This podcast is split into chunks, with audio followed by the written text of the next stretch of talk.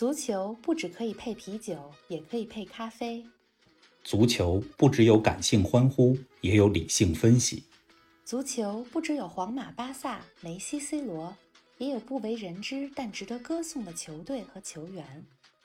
足球不只是九十分钟的体育比赛，可以贯通世间万象，纵横五洲四海。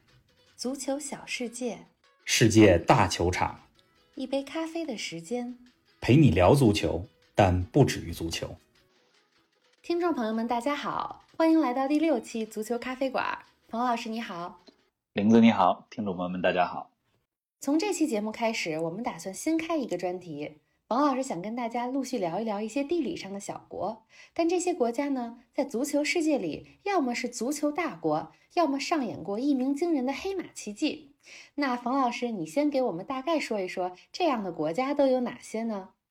真正能够被称为地理小国、足球大国的这些国家，首先它得满足一个条件：一是地理面积、国土面积比较小，你比如说至少要比法国、意大利、德国这些国家的国土面积要小。同时呢，这些国家的足球的战绩在世界杯、欧洲杯这些洲际大型的比赛当中又得非常好，然后球星辈出。这些国家，我觉得才能够真正被称为叫做地理小国、足球大国。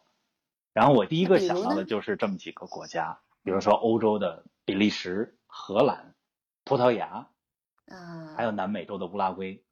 荷兰咱们之前讲过是无冕之王，比利时是欧洲红魔，那葡萄牙呢更不用说了，嗯，C 罗的祖国。同时，在二十世纪有一个非常重要的球星叫黑豹尤西比奥。也是葡萄牙的球星，也是二零一六年最近一次欧洲杯的冠军得主。另外，南美的乌拉圭，它的足球的地位丝毫不亚于阿根廷和巴西。如果你把它放在一百年的长河里来看的话，呃，乌拉圭也是一个地理小国、足球大国。是的。那除了刚才说到的这几个超级的足球强强国以外，还有几个国家，他们是属于在足球世界里是中等强国。地理范围依然是小国，比如说像欧洲的瑞士，嗯，非洲的塞内加尔、加纳，嗯，以及之前咱们第一期说到咖啡的时候说到了一个咖啡的原产国是中美、中北美和加勒比海地区的哥斯达黎加，你还记得吧？哦，对的，记得记得哥斯达黎加，嗯嗯。那除了这些地理小国，但实际上足球还是有些成绩的之外，你说还有一些创造过黑马奇迹，比如哪些国家呢？比如还有一些国家，他们可能并不是长期的足球强国，但是在某个历史的特定时期创造了一鸣惊人的奇迹。嗯，像北欧的两个国家，哪个呢？一个是丹麦，嗯，还有另外一个是冰岛。啊，丹麦在一九九二年的欧洲杯上作为替补选手，他是最后一刻。才替补了南斯拉夫队，进入了欧洲杯的决赛圈。嗯，但是就是这样一个替补队员获得了最终的冠军，创造了丹麦童话。真的是。另外一个就是今天咱们第一期这个专题要讲到的冰岛队，在最近五年里，冰岛人、冰岛足球创造了很多让世界人们呃感到惊讶的奇迹。行啊，那咱们这个地理小国、足球大国的系列就从冰岛说起呗。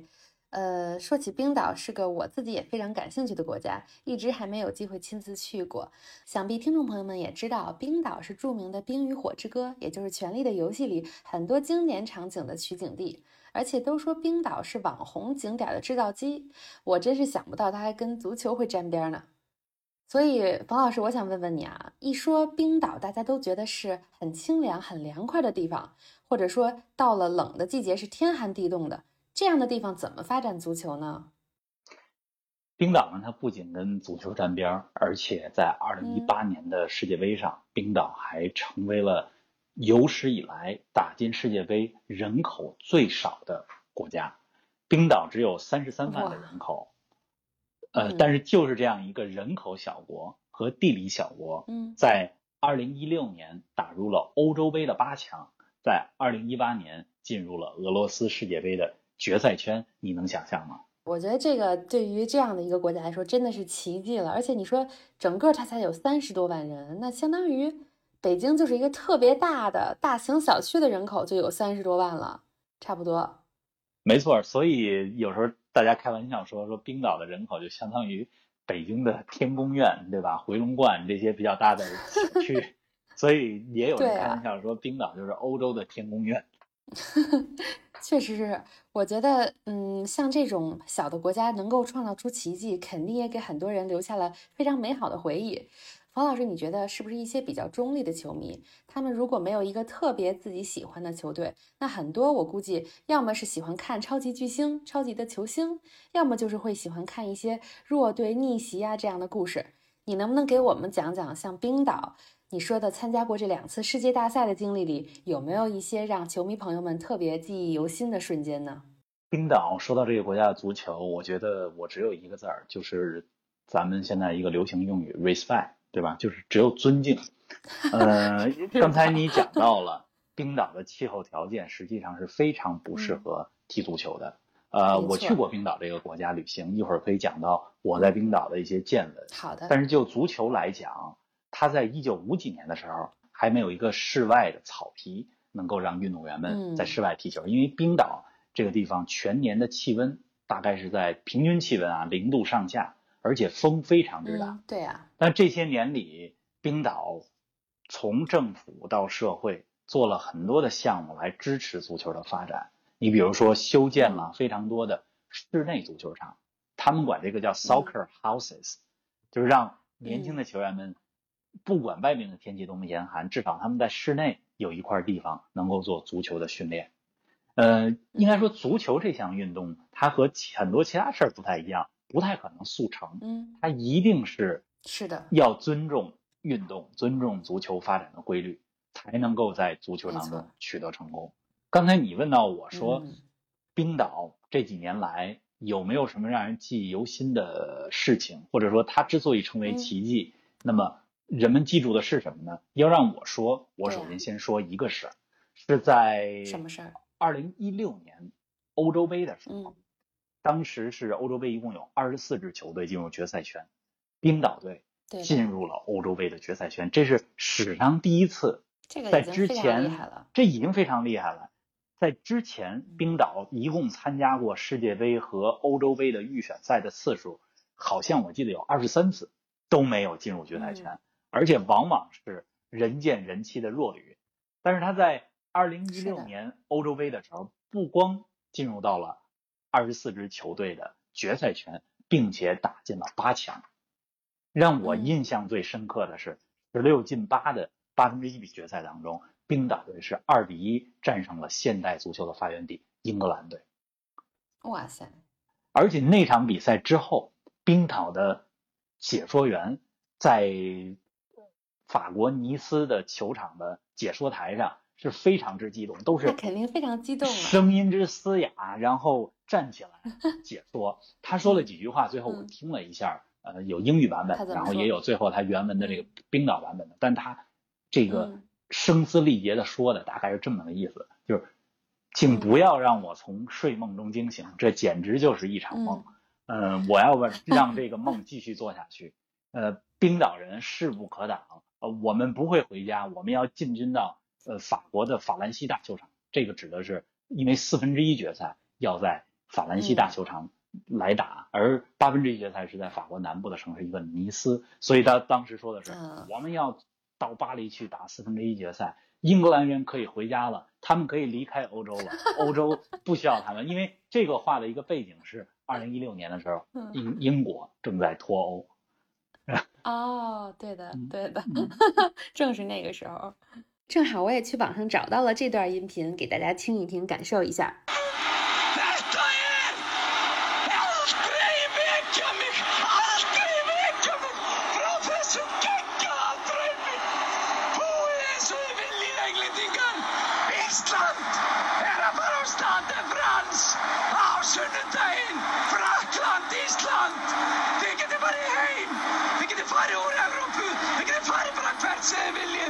那简直就是声音到嘶哑，不能控制，非常激动人心了。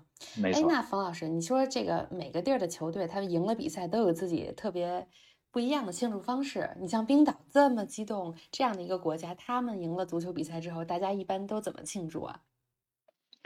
冰岛人的庆祝方式非常特别的，而且用嗯现在的流行语来讲，它是一种病毒式的这种传播的效果，就是全世界人后来都在效仿。是怎么回事呢？那是因为在二零一六年欧洲杯嗯，这是他们第一次登上世界大赛的舞台。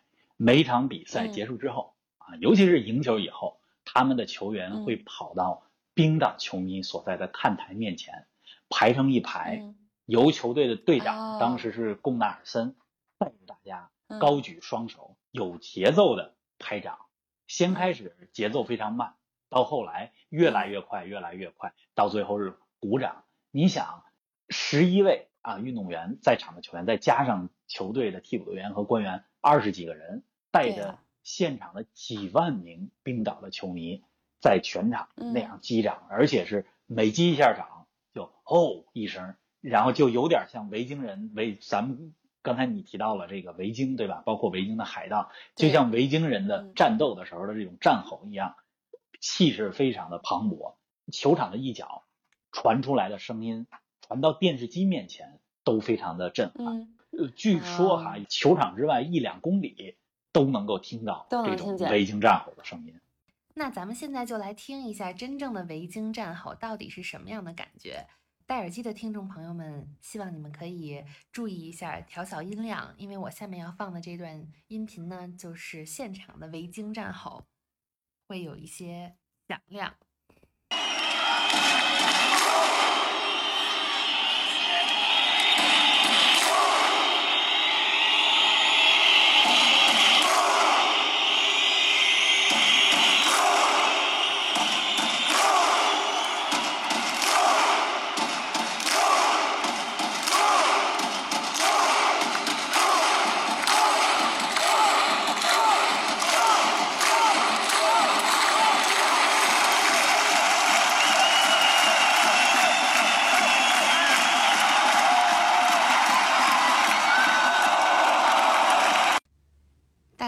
以听出来，这个现场的维京战吼的声音真的是巨响。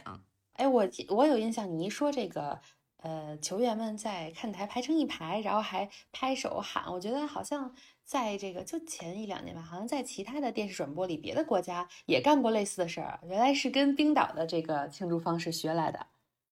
没错儿，其实每个国家每个球队都有比赛结束之后，尤其是胜利以后，球员带着现场的嗯球迷一块欢呼的这种场面，只不过方式有所不同。但是在二零一六年欧洲杯呃之后，嗯，大家都知道了冰岛的维京战壕，也很多的地嗯方也在效仿。你像咱们国内也一样，你像去年的时嗯候，我去北京的工体看球，国内的中超联赛结束之后，这在工体也有所谓的这种维京战吼，呃模仿冰岛的。啊，这个，但是我觉得世界上任何地方的所谓的维京战壕的庆祝方式，是和冰岛人的那种维京战壕没有办法比的。对，人家肯定是原汁原味儿的维京战壕。对。刚才咱们讲到了，嗯，维京战壕，很多的听众朋友可能就会问了，说这个欧洲杯不是在法国，然后二零一八年的世界杯不是在俄罗斯吗？那这个怎么有那么多的冰岛球迷去现场，然后跟着球队一样一块儿这个维京战吼？对，我也我也非常好奇啊，冰岛本身就是一个比较与世隔绝的一个岛国，那他们的球迷想要支持自己的国家，难道真的全都跑到那么远的地方去吗？真的是这样。嗯，法国欧洲杯二零一六年的时候，那是冰岛第一次嗯进入世界大赛的决赛圈。据说嗯平均每场冰岛队的比赛有三到四万名冰岛的球迷来到法国欧洲杯的现场，去给球队哇，助威，穿着冰岛队的队服。你想一想，三万四万人是什么概念？是这个国家十分之一的人口。全都去看球了。而在他们的首都雷克雅维克，无数的人又涌入到这个现场广场上，包括体育馆里的大屏幕前，一块儿穿着冰岛队的深蓝色，然后加上红色配色的球衣，就跟他们的国旗一样，深蓝色和红色，嗯，呃，一块儿看球。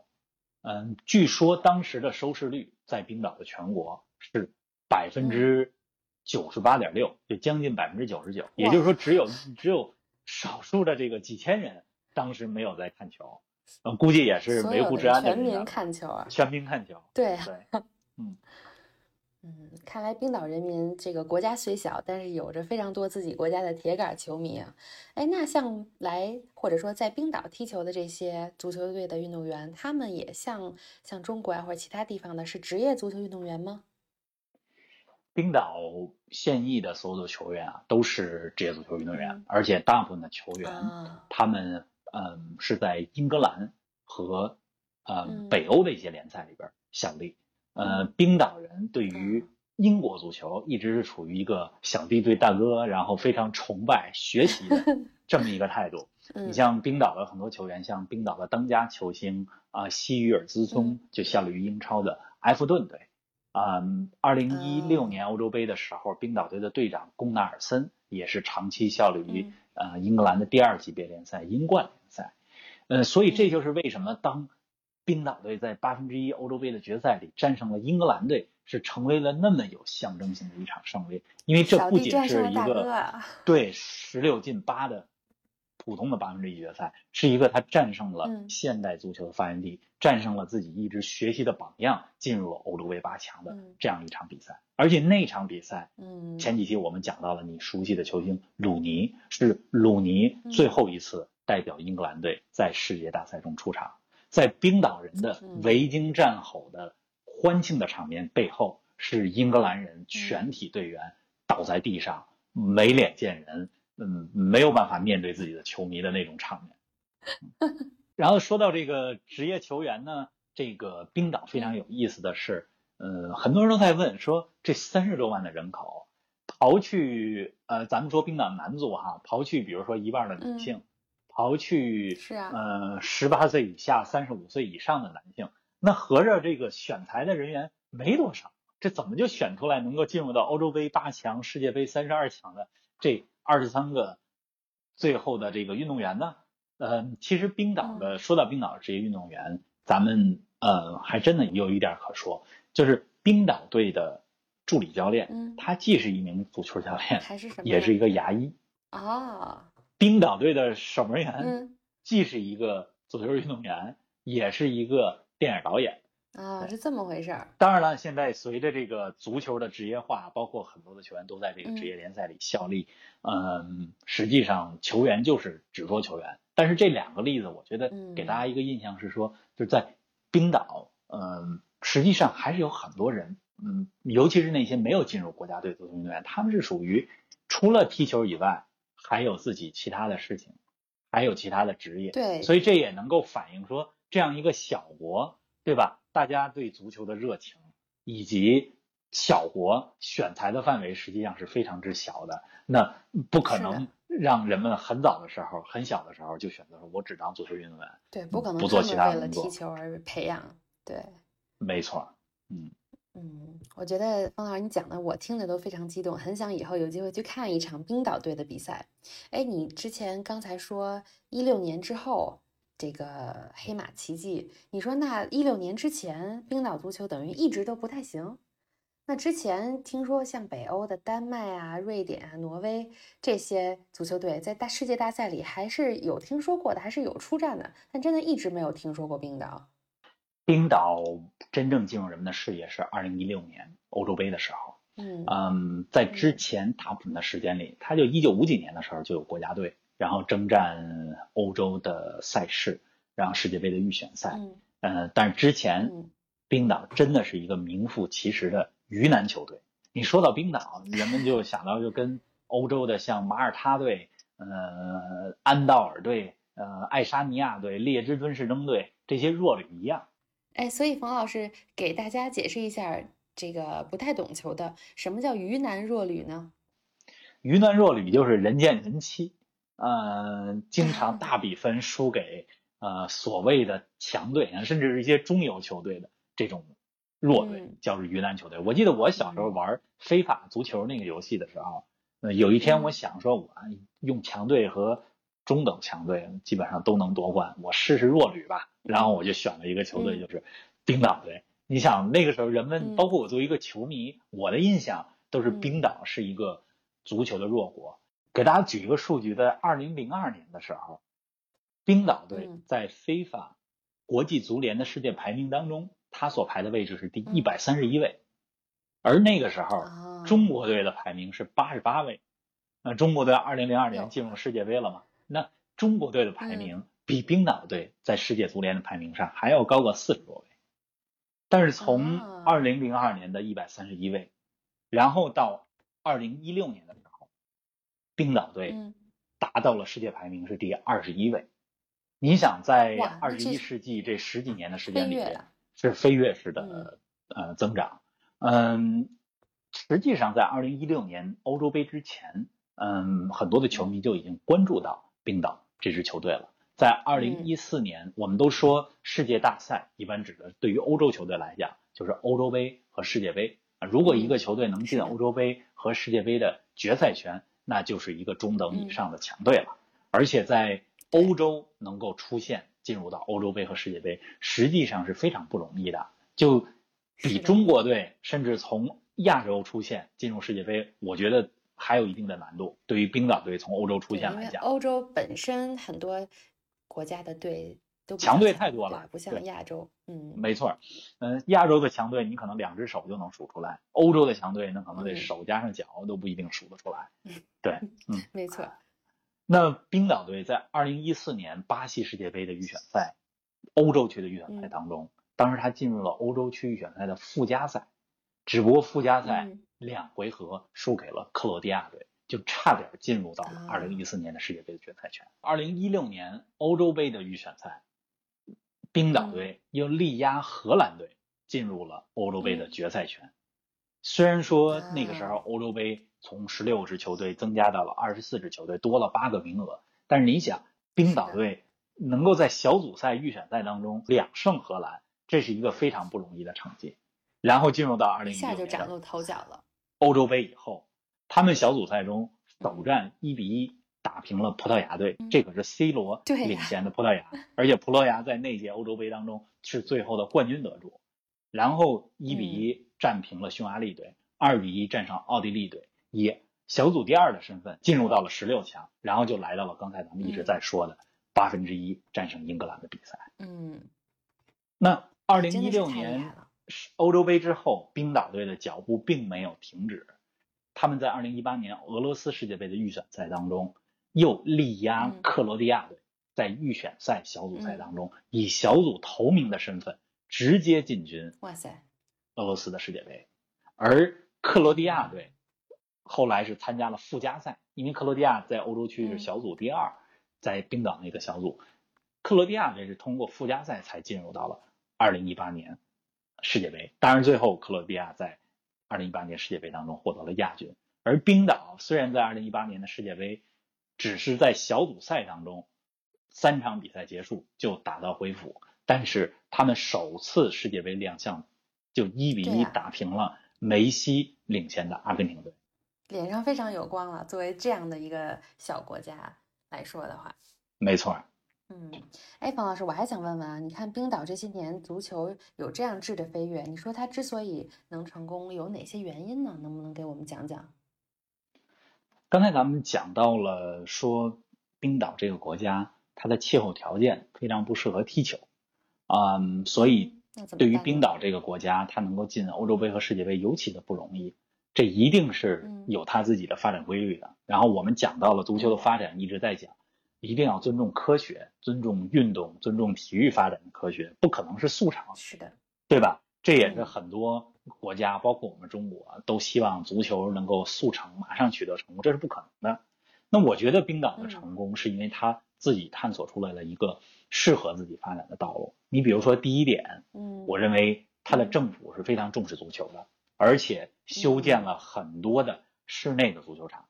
冰岛这个国家真正嗯适合踢球的季节，那可能也就一年也就几个月。如果在室外踢，可能四月到八月，四月到九月太短了。你要嗯练球的话，一定要有室内的场地。所以在冰岛，我们嗯经常能够看到这种足球房子 （soccer houses），嗯对？吧？嗯，第二，嗯，我觉得冰岛虽然人口少，但是通过全民普及体育，包括足球教育，它培养出了非常多的足球人口。所谓的足球人口，给嗯听众朋友们介绍一下，指的就是在一个国家的足协所注册的球员，包括职业球员，也包括了业余球员。啊你猜一猜，冰岛三十三万人口，它有多少人是注册足球运动员吗？玲子大胆猜猜。哎呦，这个猜，这个这个真的有点猜不到，完全，嗯，三十三万人，能有一万人，是不是太多了？你看，你一万人就觉得多，它实际上有二点五万还是二点六万人？哇塞！对，这个我真的没想到，一一万我都是很大胆的猜测。对啊，要知道中国这么大的国家，嗯，这个我们的注册足球运动员可能，嗯，当然也有不同的数据、不同的说法啊。但我们的真正的足球注册运动员，我觉得不超过十万的。但是冰岛这个三十三万人的人口，最后他有两万多人是注册的足球运动员，包括男足和女足啊，当然包括了。嗯，这个比例我觉得是非常之高的。我没有调查过，但是我觉得这个数据、这个比例应该是在世界上是数一数二的。嗯，除了刚才说这两个原因以外，嗯，冰岛还有一个特点就是这个球队非常之团结。你从他们场上的作风，还有他们场下是怎么和球迷互动，以及所有的一些运动员他们的采访来看，他们真的是觉得是我们代表的是这样一个很独特的。属于我们的国家，这个在当今已经是就是足球和商业已经交织在一起。很多国家的运动员实际上他们为国家队比赛的时候是出工不出力的，或者说更看重俱乐部的比赛。但是对于冰岛这个国家来讲，有一个场面让我记忆犹新，是他们二零一六年欧洲杯进入八强，当然最终八进四的比赛，他们二比五输给了最后获得亚军的法国队，也是东道主，最后。没有进四强，但他们从法国回到冰岛的时候，在冰岛首都雷克雅未克，有几万名冰岛的民众和他们聚在一起，然后在一个广场上，冰岛的球员还有政府的官员，他们在几万名的球球迷的面前，带着大家一块儿来进行这个维京战吼，一块来击掌。所以你看到这些球员们和自己的球迷之间的距离是这样之亲近。你就会感觉到，这是一支真正为国卖命的球队，是国家荣誉感非常强的一个球队。没错，所以看来每个国家真的是有自己特别不一样的足球发展的道路。就像你刚才说的，关键是要找到适合自己的。哎，冯老师，听你说过以前你也去过冰岛旅游，是不是？能不能给我们讲讲你去冰岛的时候有什么有意思的见闻吗？我是二零一八年的时候去过冰岛，嗯，你是二月份去的。嗯，天气没有我想象的那么冷。呃，冰岛最开始它这个国土的形成，对吧？就是呃海底的火山喷发的岩浆被海水冷冷却之后所形成的这样一个岛屿。那么这些源源不断的这些岩浆呢，实际上也给这个岛屿提供了一些这个天然的地暖吧，形成了大量的温泉，所以让冰岛实际上冬天的气候没有我们想象到的那么那么冷。我估计没有加拿大、俄罗斯的一些地方。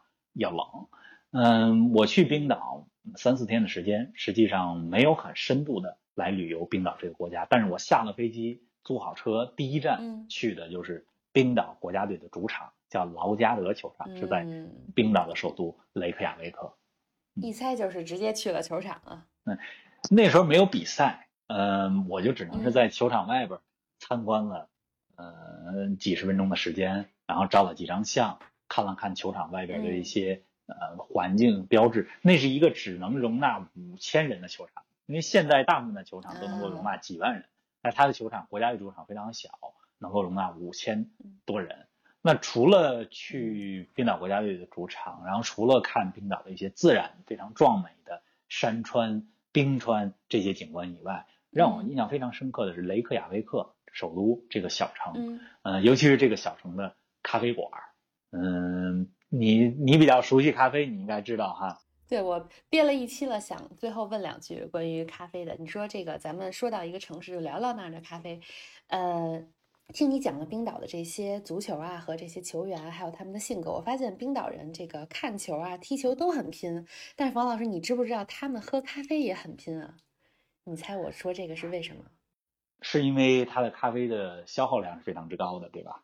哎，对你看来是有所耳闻。你知道冰岛人均的这个一年的咖啡豆的消耗量能有多少吗？或者说在全球排名，你觉得你也大胆的猜，它能排第几？